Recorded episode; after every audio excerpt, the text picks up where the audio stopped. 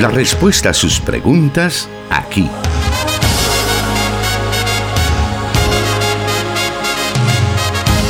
En Solución Bíblica. Comenzamos.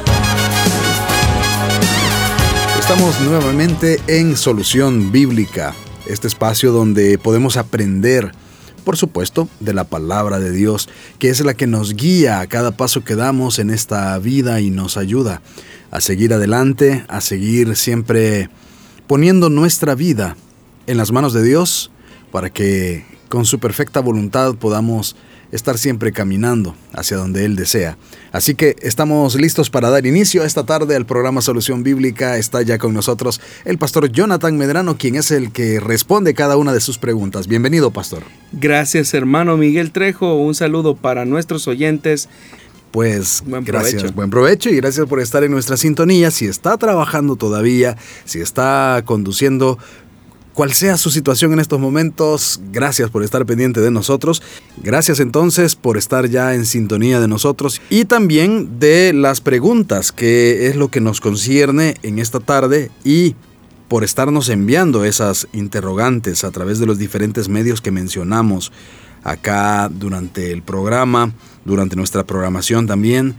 Y de esas preguntas que llegan a nosotros es que tomamos eh, cada una de ellas y por orden de llegada se van respondiendo. Así que daremos inicio entonces en estos momentos con la primera pregunta para esta tarde y esta dice así. Cuando Pablo habla en Romanos 11:12 que si su transgresión es la riqueza del mundo y su defección la riqueza de los gentiles, ¿cuánto más su plena restauración? ¿Cómo debe entenderse la plenitud de su restauración? ¿Es acaso una conversión total de Israel? Bueno, todos sabemos que la carta del apóstol Pablo a los romanos es un tratado teológico que trata la manera específica em, sobre el tema de la salvación. Y en realidad el abordaje que el apóstol Pablo hace en relación a cómo participó Israel de la revelación de Dios y cómo eso le afectó a él en su conocimiento y en su respuesta al Dios que ofrece la salvación es bastante interesante porque eh, Pablo en realidad desarrolla todo un argumento en el que se ve claramente a la nación de Israel como una nación que ha sido endurecida.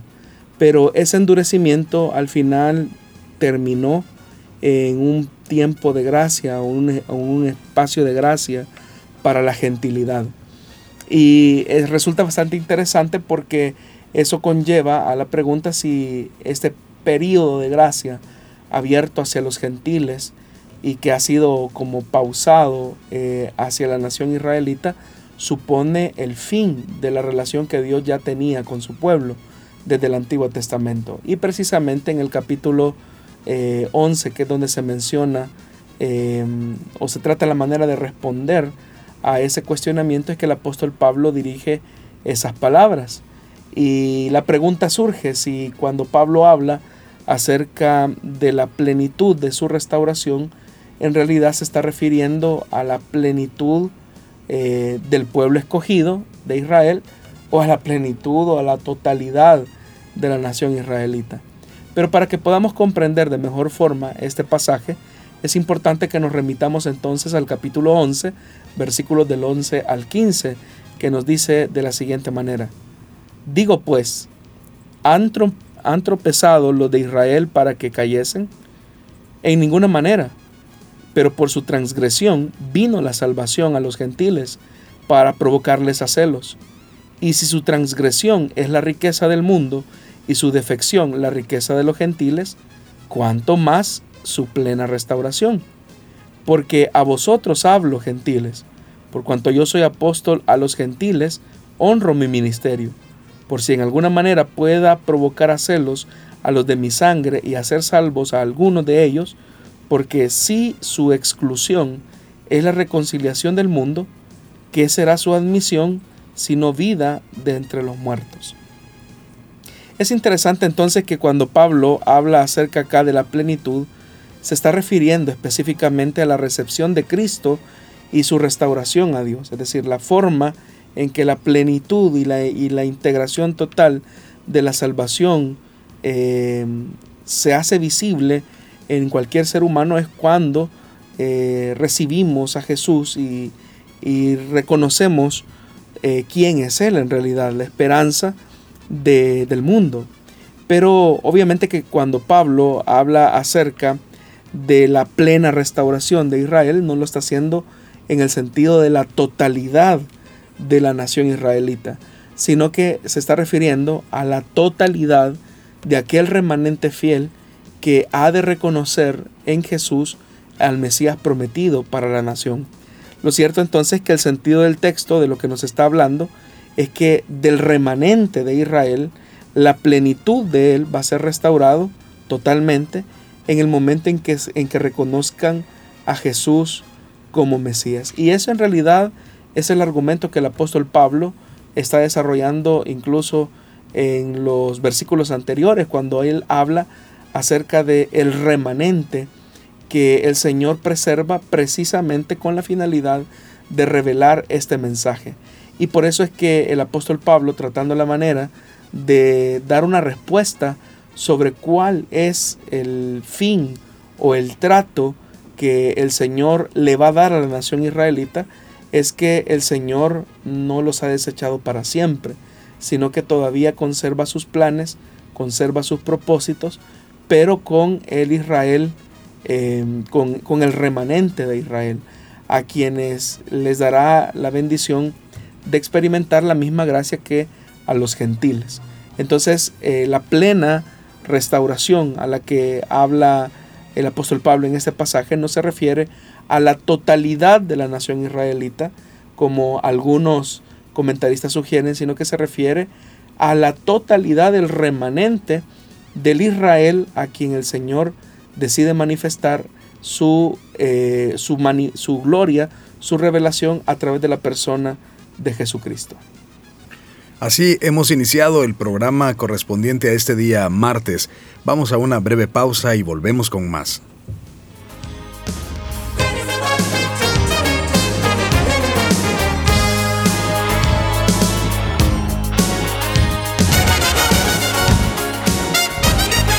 Escríbenos tus preguntas al número de WhatsApp de Plenitud Radio 503 7848 5605 y número de WhatsApp de restauración 503 78 56 94 96.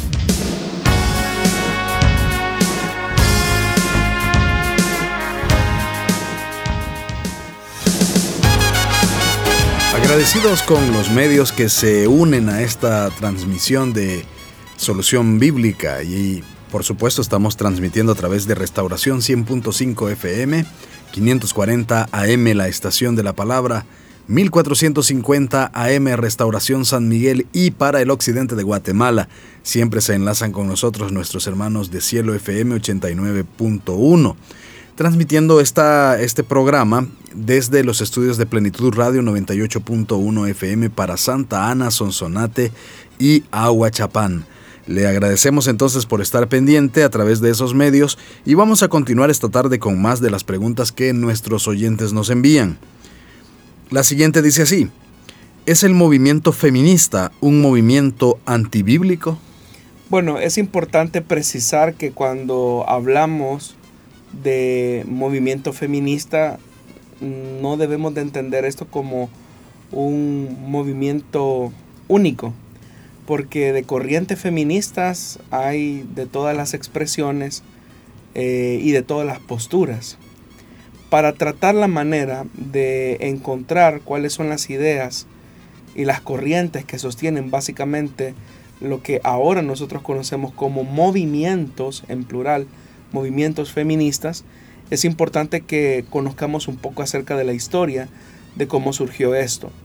Y en realidad el movimiento feminista no es una cuestión reciente, no es un fenómeno que acaba de acontecer, sino que ya para finales del, año 1700, eh, una, inglesa, una, una, inglesa llamada Mary Wollstonecraft eh, publicó una obra titulada Una vindicación de los derechos de la mujer. eh, uno de los libros que se colocó como, como el fundamento de aquellas luchas eh, que trataban la manera de reivindicar algunos derechos que hoy gozan las mujeres.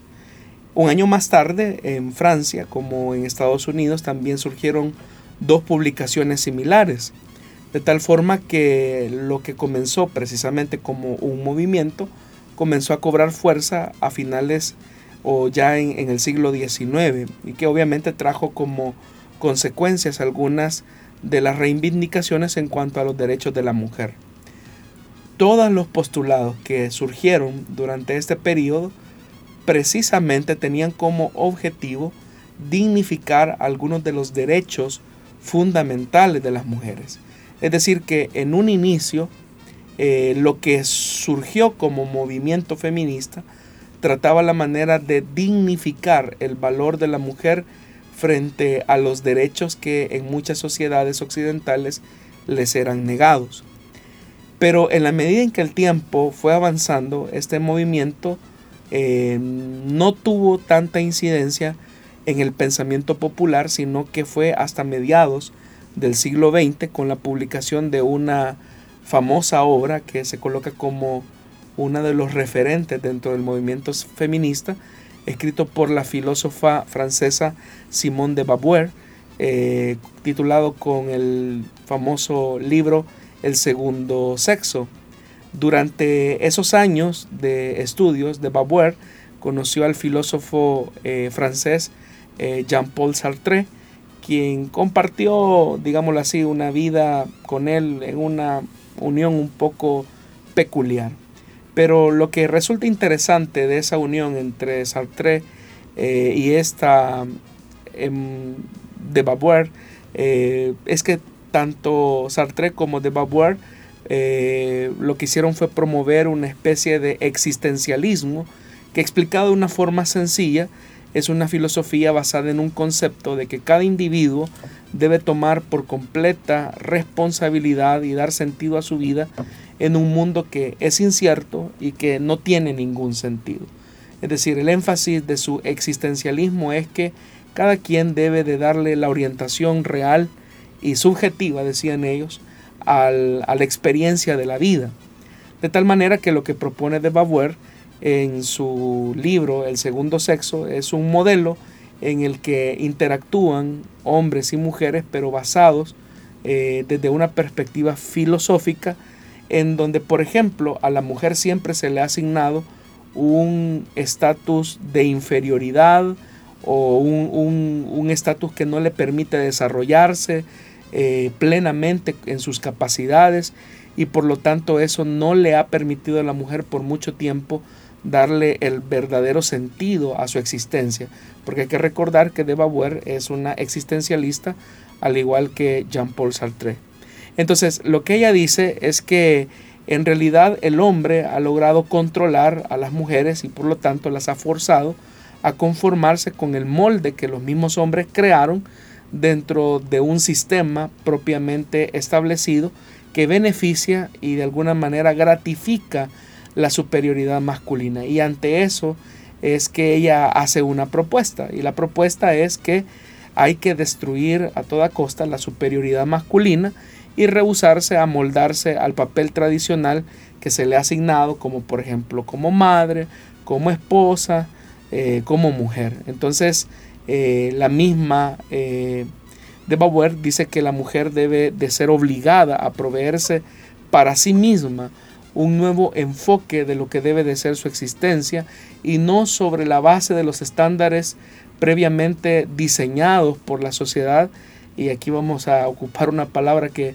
recientemente se volvió un tanto famosa, eh, un sistema patriarcalista, donde la concentración, por ejemplo, de los modelos y de los paradigmas que han sido diseñados para la mujer, en realidad, en realidad han sido limitaciones que han restringido el papel de la mujer y que la han privado del goce total de sus derechos y de la existencia de su vida para marcar su propio destino. De tal forma que, por ejemplo, eh, la, idea de ver a la mujer eh, como, por ejemplo, una persona eh, libre, plena, absoluta, implica la destrucción o, o, el relegamiento de la figura masculina. Y es a partir de ese momento donde, por ejemplo, la concepción de la feminidad comienza a tomar un giro que hasta finales del siglo XIX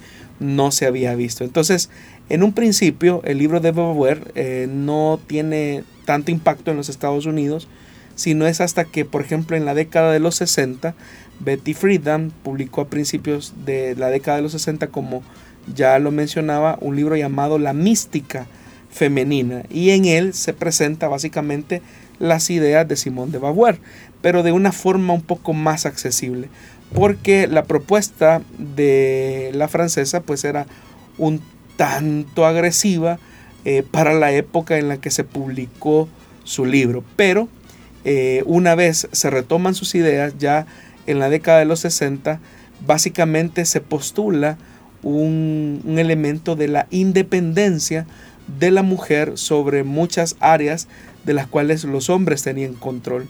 Por ejemplo, uno de los elementos es que para la reivindicación de la dignidad femenina eh, se requiere, por ejemplo, una eh, condición de igualdad en el que ambos tengan eh, los mismos derechos, los mismos, mismos derechos y mismos beneficios. Hasta ese momento uno pues, puede coincidir específicamente en aquellos elementos en los que pues obviamente se trata la manera de restablecer esos parámetros de respeto y de dignidad hacia la mujer. Pero en la medida en que uno se va adentrando a una de las posturas o de los planteamientos que hace para esa reivindicación, es por ejemplo la supresión de los roles que tanto hombres como mujeres pueden desempeñar. Por ejemplo, una de las cosas que, ella menciona eh, dentro de sus ideas es que por ejemplo, el patriarcado, eh, que es uno de los conceptos más importantes dentro de la literatura feminista, es que todo el sistema patriarcalista ejerce en la sociedad una condición de detrimento a la autonomía y a la dignidad de la mujer. Y por lo tanto, eh, una de las formas en que la mujer logra establecerse eh, o logra posicionarse frente al hombre es suprimir cualquier forma presentación o manipulación que puede hacer un sistema patriarcalista. Y eso, por ejemplo, incluye el tema de la familia. Es decir, el concepto de familia para él, la, para ella, perdón, la familia y la religión son como elementos que condicionan o predisponen a las mujeres a vivir una vida de restricción. Pero el punto es que lo que en, esencia muchas veces se ataca, eh, y es lo que estamos viendo hoy en día, es el concepto de familia que Dios ha diseñado. Y en ese sentido es donde nosotros tenemos que hacernos la pregunta eh, si el ataque que se hace a esos principios fundamentales de los valores cristianos acerca de la familia eh, no colocan en riesgo la misma dignidad de la mujer y que en un afán de una supuesta liberación supone eh, al contrario una esclavitud pero de otro tipo. Entonces, hay algo que, debemos de tomar en cuenta y es que, si bien es cierto, el movimiento feminista eh, secular como tal, eh, de alguna manera, en la medida que las décadas fueron avanzando, fueron encontrando ciertos grupos religiosos que la fueron respaldando, eh, creo que uno de los elementos más complicados y que son de los más antibíblicos es cuando se pretende eliminar las diferencias que existen entre hombres y mujeres. Es decir, no estamos aquí apelando al hecho de que hombres y mujeres no tengan la misma dignidad, porque la misma Biblia, desde el libro de Génesis, coloca como premisa fundamental que hombres y mujeres hemos sido creados a imagen y semejanza de Dios. Pero tanto el hombre desde su masculinidad como la mujer desde su feminidad expresan una complementariedad necesaria y diferente. Es decir, la diferencia entre un hombre y una mujer, pero que se expresan en una vida de complementariedad, es lo que en realidad reivindica la existencia el uno del otro. Es decir, la existencia de ser hombre curiosamente se reivindica por la misma existencia de una mujer. Y lo mismo ocurre con, con una mujer. Es decir, esa complementariedad que es parte del diseño original de Dios es lo que establece y embellece las relaciones, pero que al mismo tiempo de embellecerlas, colocan un punto de equilibrio en la forma y en la manera en que estos se deben de relacionar entre sí. Significa entonces que ahora eh, uno no puede mencionar, o sea, uno no, no, no debería de menoscabar el hecho de que si bien es cierto, la corriente feminista comenzó en un principio con una lucha de las mujeres por obtener derechos esenciales que son completamente legítimos y a los que se les debe de dar un valor eh, único. Eh, no obstante, en la medida que el tiempo ha venido avanzando, muchas de las corrientes feministas han tomado eh, posturas, obviamente, desde su fundamento em, filosófico, que son valores opuestos a la palabra de Dios. Entonces habría que definir qué valor eh, sostiene determinada corriente feminista para determinar obviamente si lo que se está proponiendo es una cuestión antibíblica o si lo que se está mencionando es una propuesta que va en aras de dignificar el papel de la mujer. Por ejemplo, nadie estaría en contra de la dignificación de la mujer en el ejercicio de sus derechos como ciudadana, como mujer, como profesional, eh, todos esos beneficios que el Estado debe de garantizar a hombres y mujeres por igual. Pero cuando hablamos de una condición en la cual eh, se trata en la manera de suprimir las diferencias en aras de establecer cierta superioridad de uno sobre el otro, al final eh, volvemos a caer en el mismo error que pretendemos corregir. de un machismo al que venimos acostumbrados, venimos a crear un monstruo distinto a través de expresiones que son demasiado agresivas de un desprecio, por ejemplo, hacia el hombre. Entonces, esos elementos son bastante importantes mencionarlos porque uno no puede ser tan genérico al establecer una opinión sobre este tipo de, de elementos. Siempre relacionado a esta pregunta, esta asignación de roles no podría interpretarse como discriminatorio, como algunos lo creen. Ese es el punto, eh, que muchas personas al leer algunas, algunos textos de la escritura pueden llegar a pensar, eh, por ejemplo, la Biblia dice que el hombre es la cabeza de la mujer y ese es un rol que Dios ha diseñado, pero el punto es que se entiende por cabeza de la mujer.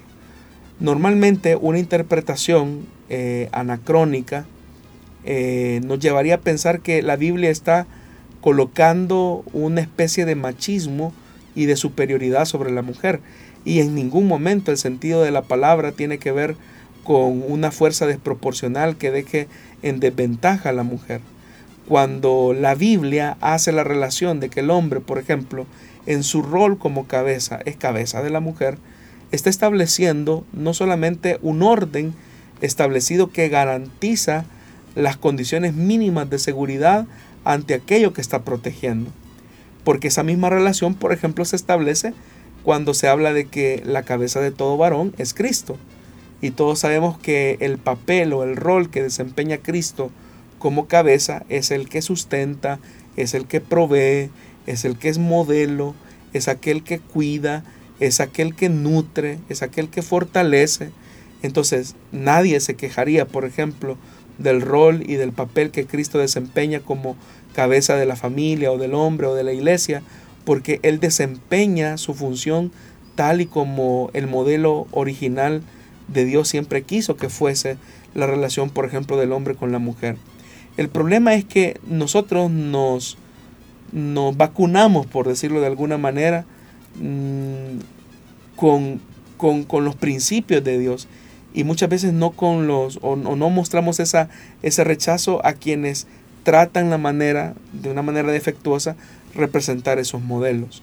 Eh, no porque exista alguien que no desempeñe adecuadamente ese rol significa que el modelo esté eh, destruido o acabado o no sé el modelo que Dios diseñó. Porque en realidad al, al momento en el que Dios dispone el papel de cada quien, la Biblia no denigra el valor de cada uno o su aporte, porque ya lo dijimos, desde el mismo libro de Génesis, nosotros encontramos que tanto al hombre como a la mujer, Dios le dotó de una dignidad que es intrínseca e inalienable, lo que significa que es independientemente de nosotros o independientemente de las relaciones que nos rodeen, hay un límite establecido en el que se expresa una complementariedad con la diferencia del otro. Entonces, la diferencia de un rol no denigra en ningún momento la dignidad, ni la naturaleza, ni la personalidad de alguien eh, en aras de una condición de, de desiguales. Es verdad que en esa relación de desiguales hay una expresión única, pero que no debe de suscitar bajo ninguna circunstancia el atropello, la violencia, el rechazo, el menoscabo hacia aquel que no es igual a mí. Por eso es que la Biblia en la defensa de la dignidad del ser humano eh, coloca el elemento de aquello que es justo y aquello que es bueno. Entonces Dios, que es todopoderoso, Él es el que crea la estructura para que cada quien funcione desde el rol que le ha sido asignado. Es una sabiduría perfecta en la que Él decretó que los seres humanos hechos a su imagen y semejanza establezcan su participación colocando aquellos dones y aquellas gracias que van a beneficiar no solo a él, sino que van a beneficiar al otro que es diferente a él. Entonces uno no puede decir eh, que estos elementos de alguna manera denigran el papel de otra persona. Que Dios coloque un rol eh, establecido sobre un hombre, sobre una mujer, no es ni para establecer la superioridad de uno sobre el otro, ni mucho menos para menoscabar la dignidad de la mujer, por ejemplo, en relación al hombre. Muy bien, vamos a ir a una breve pausa en estos momentos y al volver seguiremos escuchando más de las preguntas que usted nos ha enviado.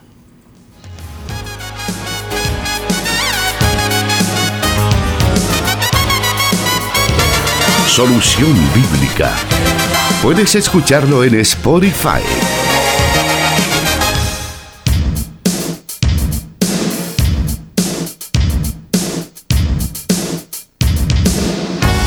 seguimos adelante. Vamos a continuar esta tarde con más de las preguntas que nos envían. Seguimos entonces con las preguntas que están para esta tarde y la siguiente dice así. Tengo 20 años de matrimonio y con mi esposa tenemos dos hijas y un hijo. Sin embargo, ella es muy consentidora con mi hijo varón de 12 años. Con mi esposa tenemos diferencias porque a ella no le gusta asignarle algunas tareas domésticas a mi hijo varón, como si lo hace con mis hijas. ¿Cómo podría ayudar a mi esposa a que entienda que no es un no es poco masculino ayudar con las tareas domésticas y que es importante que las delegue también a mi hijo? Bueno, aquí este es un caso algo atípico porque es un padre que está mencionando que su esposa es muy consentidora, consentidora con su hijo varón y que él como esposo está pidiendo, ¿verdad?, que su esposa le asigne tareas domésticas a su hijo varón de 12 años. La pregunta del bloque anterior tenía que ver más con un aspecto filosófico eh, de, reflexión, pero este tiene que ver ya con el elemento práctico, ya en las cosas del, del, hogar. Estimado oyente, en definitiva que el carácter y la formación de nuestros hijos es parte de la responsabilidad que como padres tenemos delante de Dios. Y obviamente, como usted lo señala, el que su hijo varón de 12 años desempeñe tareas domésticas junto a sus hermanas no es algo que le reste a su masculinidad. Eh, curiosamente, en una sociedad machista, a veces quienes más, curiosamente, quienes más a veces eh, fomentan el machismo entre los hijos, a veces son las mamás como es el caso, por ejemplo, o pudiera ser el caso de nuestro oyente.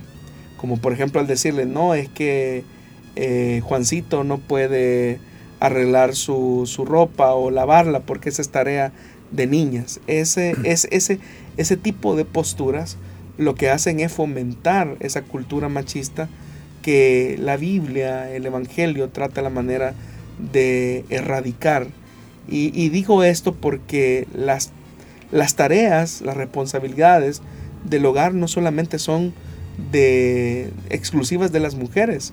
Todos los que vivimos en un hogar eh, tenemos, debemos de asumir las responsabilidades eh, dentro del hogar, pero no solamente por el hecho de la funcionalidad del hogar mismo, sino por el hecho de que con eso estamos de alguna manera dando una pauta de, enseñanza hacia nuestros hijos, de no ver a la mujer como un, objeto que está diseñado una, un ser que está diseñado para, para las tareas domésticas. Eso no es cierto. Eso no es lo que nosotros aprendemos de la esencia misma del cristianismo. Pero eso comienza con cosas tan sencillas como la que el oyente está mencionando, con el hecho de compartir las responsabilidades al interior del hogar. Y una de las cosas que usted debe, debe de hacer como, como padre de familia es que con su ejemplo, seguramente si lo pide, si usted le pide a su esposa que le asigne a su hijo eh, responsabilidades al interior del hogar, es porque seguramente usted, estimado padre de familia, también las realiza. Porque usted puede decirle a su esposa que, mm, que le diga a su hijo, desempeña esta tarea doméstica, pero si usted no participa de estas actividades domésticas, mucho podrá querer tratar la manera de enseñarle algo a su hijo, pero su hijo se va a sentir más impulsado por su propio ejemplo.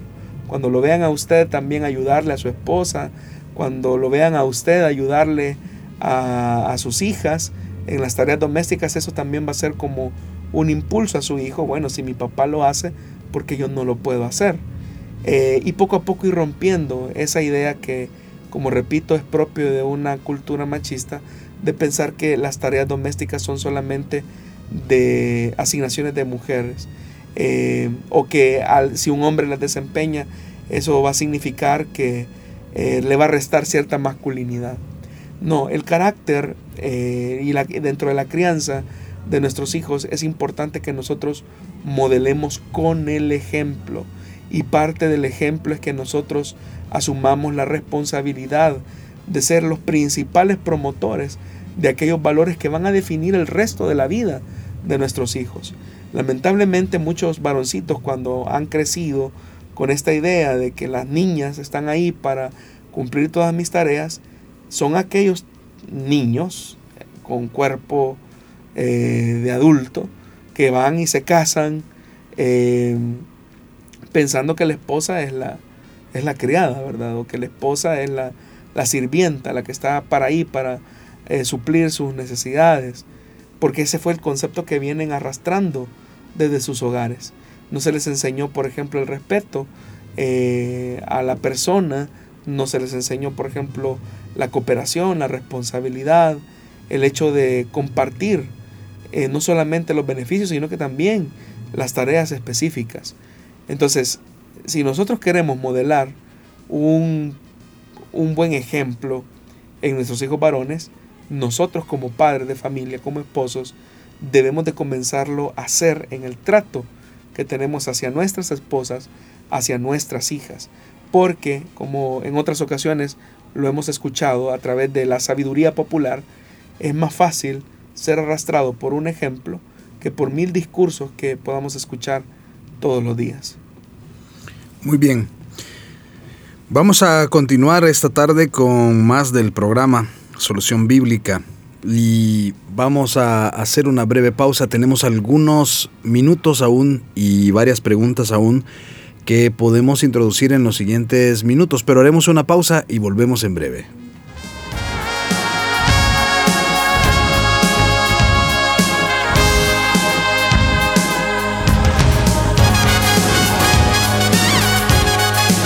Solución Bíblica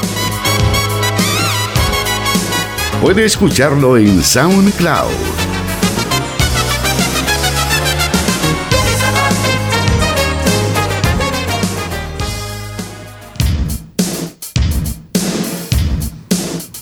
Continuamos entonces y la siguiente pregunta para esta tarde dice así. ¿Es pecado que un adolescente muestre conductas poco masculinas como ayudar a o más bien, cómo ayudar a afirmar su identidad masculina cuando existe una tendencia muy afeminada y tiene un apego muy fuerte con su madre. Bueno, en primer lugar tenemos que mencionar que la adolescencia es un periodo de transición de la niñez hacia la juventud y ese es un periodo de muchos cambios, no solamente cambios físicos que son los más evidentes, sino que también cambios psicológicos, aunque estos son los menos evidentes y los más lentos. Em, la forma en cómo nosotros vamos modelando la identidad de nuestros hijos, como lo decíamos en el bloque anterior, es a través de modelos positivos que de alguna manera garanticen una identidad saludable de nuestros hijos. Eh, usted puede indicarle a su hijo hacer algo, pero si ese modelo no coincide o no es coherente con lo que se dice, es ahí donde eh, las palabras caen al suelo o son llevadas por el viento, como decimos popularmente. Entonces, el periodo de adolescencia, como repito, es un periodo de cambios, es un periodo de transformaciones. Y los jóvenes o los adolescentes están en búsqueda de una identidad propia. Es decir, ellos vienen de un patrón donde se les ha dicho cómo comportarse, qué deben de hacer, cómo hacerlo, pero ahora se están enfrentando a la realidad en que son ellos los que tienen que ir definiendo su propia identidad. En el caso de los varones, obviamente que, como es la pregunta que el oyente hace, o sea, quizás a lo mejor ha notado en algún adolescente, no da mayores detalles en su pregunta, pero dice conductas poco masculinas. Yo lo que quisiera saber es a qué se refiere nuestro oyente cuando habla de conductas poco masculinas, porque muchas veces eh, tendemos a confundir algunos elementos de personalidad como elementos que no son tan masculinos, porque como que tenemos a veces como un concepto de que el, niño eh, masculino es aquel que es agresivo, es aquel que es explosivo, es aquel que es extrovertido, en tanto que no vemos tan masculino bajo el criterio de algunos, o alguien podría decir no es tan masculino aquel que es introvertido, es más reflexivo, o es alguien que quizás es más quieto, es muy introvertido. Entonces, una persona em, de una manera muy superficial puede llegar a una conclusión de decir, ah, el introvertido o el reflexivo no es tan masculino como aquel que es atlético, agresivo, muy varonil, eh, y a veces hasta se confunde, ¿verdad?, el elemento de la violencia como un elemento a emular o, o admirar. Entonces son de los elementos que tenemos que tener cuidado. Como el oyente no nos especifica a qué se refiere él cuando dice conductas poco masculinas, vamos a tratar la manera de intuir dos posibles escenarios. El primero de ellos, lo que acabamos de mencionar. Las personas, eh, los adolescentes especialmente, están en búsqueda de una identidad propia. Y en los elementos de la identidad, pues hay varios elementos como el temperamento, la herencia o la predisposición eh, familiar, ¿verdad? Que, puede existir. Y, y, en ese sentido, la autenticidad debe de ser respetada. Es decir, cada persona expresa su personalidad de acuerdo al entorno, a las circunstancias, a las condiciones psicológicas que van determinando de alguna manera la forma en cómo esa persona expresa esa conducta por medio de su personalidad y todo eso debe de ser respetado. Habrán personas que son muy quietas, muy tranquilas, habrán varoncitos que son que a lo mejor no les gusta el deporte o las actividades eh, que demandan bastante fuerza o energía porque lo de ellos quizás es más el aspecto em, de la reflexión, del ejercicio mental, pero ya esa es una forma de expresar esa personalidad y eso debe ser respetado. El, el punto es cuando un padre quiere como forzar a su hijo a que se exprese de una forma que no coincide con el temperamento o la personalidad que poco a poco se va construyendo.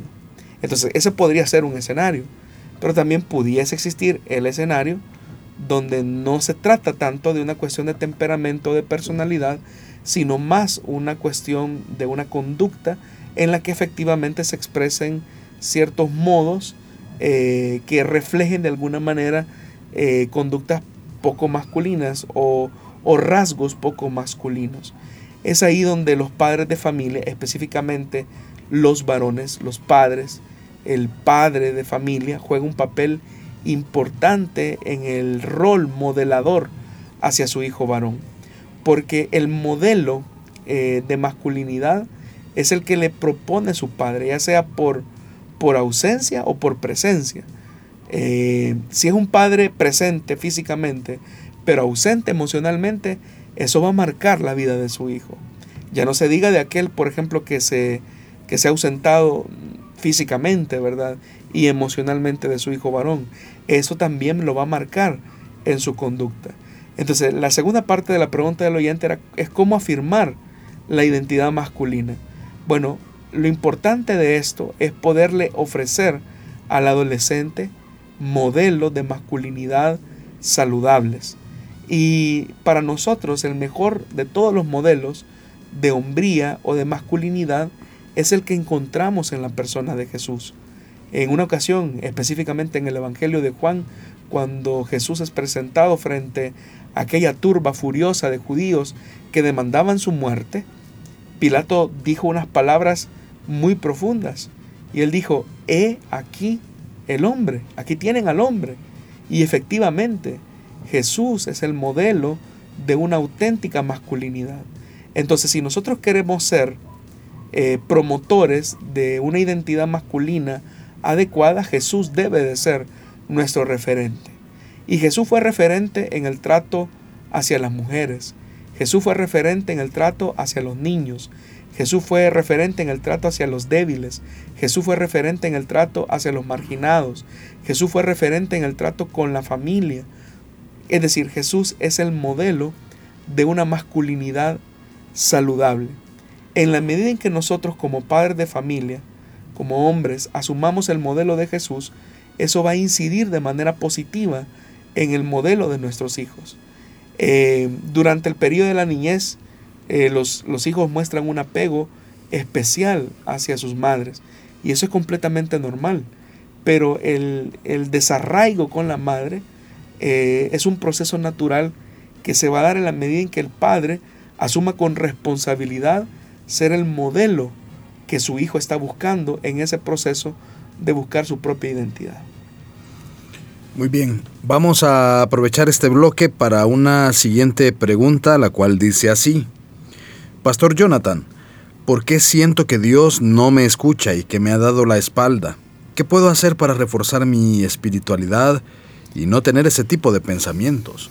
Bueno, en primer lugar, una de las cosas que usted debe de entender, estimado oyente, es que la vida cristiana no se construye sobre la base de lo que sentimos solamente. Es bastante usual en una época como la nuestra, en una generación como la nuestra, tender a evaluar las cosas o hacer las cosas sobre la base de lo que sentimos. Y el problema es que nuestros estados emocionales nos pueden pasar una mala jugada, porque nuestra percepción no es del todo objetiva y al no ser objetiva uno puede tomar una determinación como llegar a, o, conclusiones como llegar al punto de decir siento que Dios no me escucha y que me ha dado la espalda. Pero si el único criterio para establecer esa conclusión es lo que yo siento, es ahí donde mis sentidos me pueden estar pasando una mala jugada. Entonces, ¿cuál debe de ser el parámetro sobre la cual, sobre la cual nosotros nos relacionamos con Dios? O como dice el oyente, ¿qué debe de hacer para fundamentar o reforzar una verdadera espiritualidad y no tener ese tipo de pensamientos. Fundamente su identidad con Dios sobre la base de las convicciones que Dios desea que usted tenga. ¿Cuáles han sido las verdades que Dios ha revelado hacia usted sobre la relación que usted tiene con Él? Por ejemplo, esa relación se establece por el amor, esa relación se establece sobre la base del perdón, de la reconciliación que tenemos en Jesucristo, el Hijo de Dios. Si tenemos estas garantías como los elementos claves de nuestra comunión con Dios, puede ser que en algunos momentos experimentemos tristeza o un sentimiento de abandono, especialmente cuando son las personas que nos rodean las que nos hacen sentir así. Pero mi convicción de mi relación con Dios me lleva a la verdad que aunque las personas que estén en mi entorno me den la espalda, mi convicción es que Dios siempre está conmigo y ha prometido estar conmigo todos los días de mi vida. Entonces yo sustento mi relación sobre la base de la convicción que Dios mismo ha revelado en su palabra. Entonces, yo no estoy diciendo que los elementos que sentimos no tengan su valor, no tengan su lugar. Los tienen, pero no son los elementos objetivos que determinan mi relación o mi comunión con Dios. Si yo quiero basar mi relación con el Señor solamente sobre la base de lo que siento, el problema es que mis sentidos me pueden llevar a conclusiones que no son objetivas. Y es ahí donde puedo llegar a conclusiones equivocadas. Eh, seguramente este sentimiento que usted hoy por hoy experimenta, en donde dice que Dios no le escucha, se deba a una realidad todavía más profunda, a algo que seguramente debe de interiorizar más. Y por eso yo le devolvería a usted la pregunta, estimado oyente. ¿Qué cosas son las que a usted le han llevado a pensar o a creer que Dios le ha dado la espalda? ¿Qué cosas son las que a usted le han llevado a creer que Dios no le escucha? Si usted me dice, yo siento que Dios no me escucha porque le he pedido a Dios una petición y Él no me la ha respondido, y si usted a primas, eh, de primas a primera dice, no, Dios no me escucha porque no me ha respondido, está nuevamente basando su comunión con Dios en la, sobre la base de su percepción, ignorando, por ejemplo, el hecho de que Dios tiene su tiempo, ignorando el hecho de que Dios tiene su forma de responder, ignorando el hecho que Dios tiene su manera de actuar. Entonces por eso es que es importante que nuestra relación con Dios esté fundamentada sobre la convicción que se desprende de las verdades de la palabra. Entre más usted conozca estas verdades, eso va a ir fortaleciendo su espiritualidad para no tener ese tipo de pensamientos a los que usted hace mención. Vamos a aprovechar aún estos minutos para que podamos eh, pues dar a conocer la siguiente pregunta y a ver si da el tiempo para escuchar su respuesta completa. Esta dice así, ¿por qué los testigos de Jehová designan al Espíritu Santo como una fuerza activa? ¿Cuál es el peligro de tener esta concepción acerca del Espíritu Santo? Bueno, vamos a tratar la manera de responder. En realidad hay muchos conceptos erróneos que muchas religiones tienen acerca de la personalidad y deidad del Espíritu Santo. Eh, algunos, como por ejemplo los testigos de Jehová, ven al Espíritu Santo como una fuerza mística o poderosa, pero impersonal de Dios. Eh, y al ver al Espíritu Santo como una fuerza impersonal que Dios pone a disposición de los creyentes, es cuando anulan los elementos claves de la relación que Dios establece por medio del Espíritu Santo, que dicho sea de paso, es Dios y es una persona divina, que tiene mente, que tiene emociones y que tiene voluntad. Ese hecho uno lo ve claramente, por ejemplo, cuando en el libro de los Hechos de los Apóstoles, en el capítulo 5, eh, donde se nos menciona el relato de Ananías, y Zafira que dice la Biblia que mintieron al Espíritu Santo y el mismo Espíritu de Dios por medio del apóstol dice, ustedes no han mentido a los hombres, sino a Dios. Ya desde los orígenes de la iglesia primitiva se dejaba por sentado de manera definitiva que mentir al Espíritu Santo era mentir a Dios y que también podemos nosotros saber que el Espíritu Santo es Dios porque Él posee los atributos o las características de Dios. Por ejemplo, la omnipresencia eh, no es una característica de una fuerza impersonal como sostienen los testigos de Jehová, sino que el poder, la omnisciencia, es una característica de, de Dios. El, libro de los Salmos en el capítulo 139, versículos del 7 al 8, el pasaje muy famoso que dice, ¿a dónde me iré de tu espíritu? ¿Y a dónde huiré de tu presencia? Si yo subiera a los cielos, ahí estás tú. Si voy a los, al Seol, eh, hiciera mi estrado ahí, ahí estás tú. Entonces vemos que el Espíritu Santo, como Dios, es omnipresente, está en todo lugar. Pero note que aún en el Antiguo Testamento se da una categoría clara y contundente que el Espíritu Santo es una persona real. Ahora, a la segunda parte de la pregunta del oyente, ¿cuáles son las implicaciones por, eh, que, tiene que, que las personas crean que el Espíritu Santo es solamente una fuerza activa? Quizás es una respuesta que vamos a brindar en nuestra siguiente emisión del programa Solución Bíblica, porque el tiempo nos ha comido, hermano. Muy bien, gracias, Pastor Jonathan, por haber estado acá con nosotros respondiendo a cada pregunta de nuestra audiencia. Gracias, hermano, y gracias a usted, estimado oyente, por haber hecho este espacio junto a nosotros y aprender así de la palabra de Dios. Si Dios lo permite, nos estaremos escuchando la próxima semana, el día martes. El viernes no tendremos emisión debido a que las actividades en la iglesia, tanto acá en Santa Ana como en San Salvador, eh, pues son un poco más temprano. Así que si Dios así lo permite, nos estaremos escuchando la próxima semana. Esperamos que tenga pues una feliz semana de vacaciones y que volvamos a encontrarnos acá en Solución Bíblica.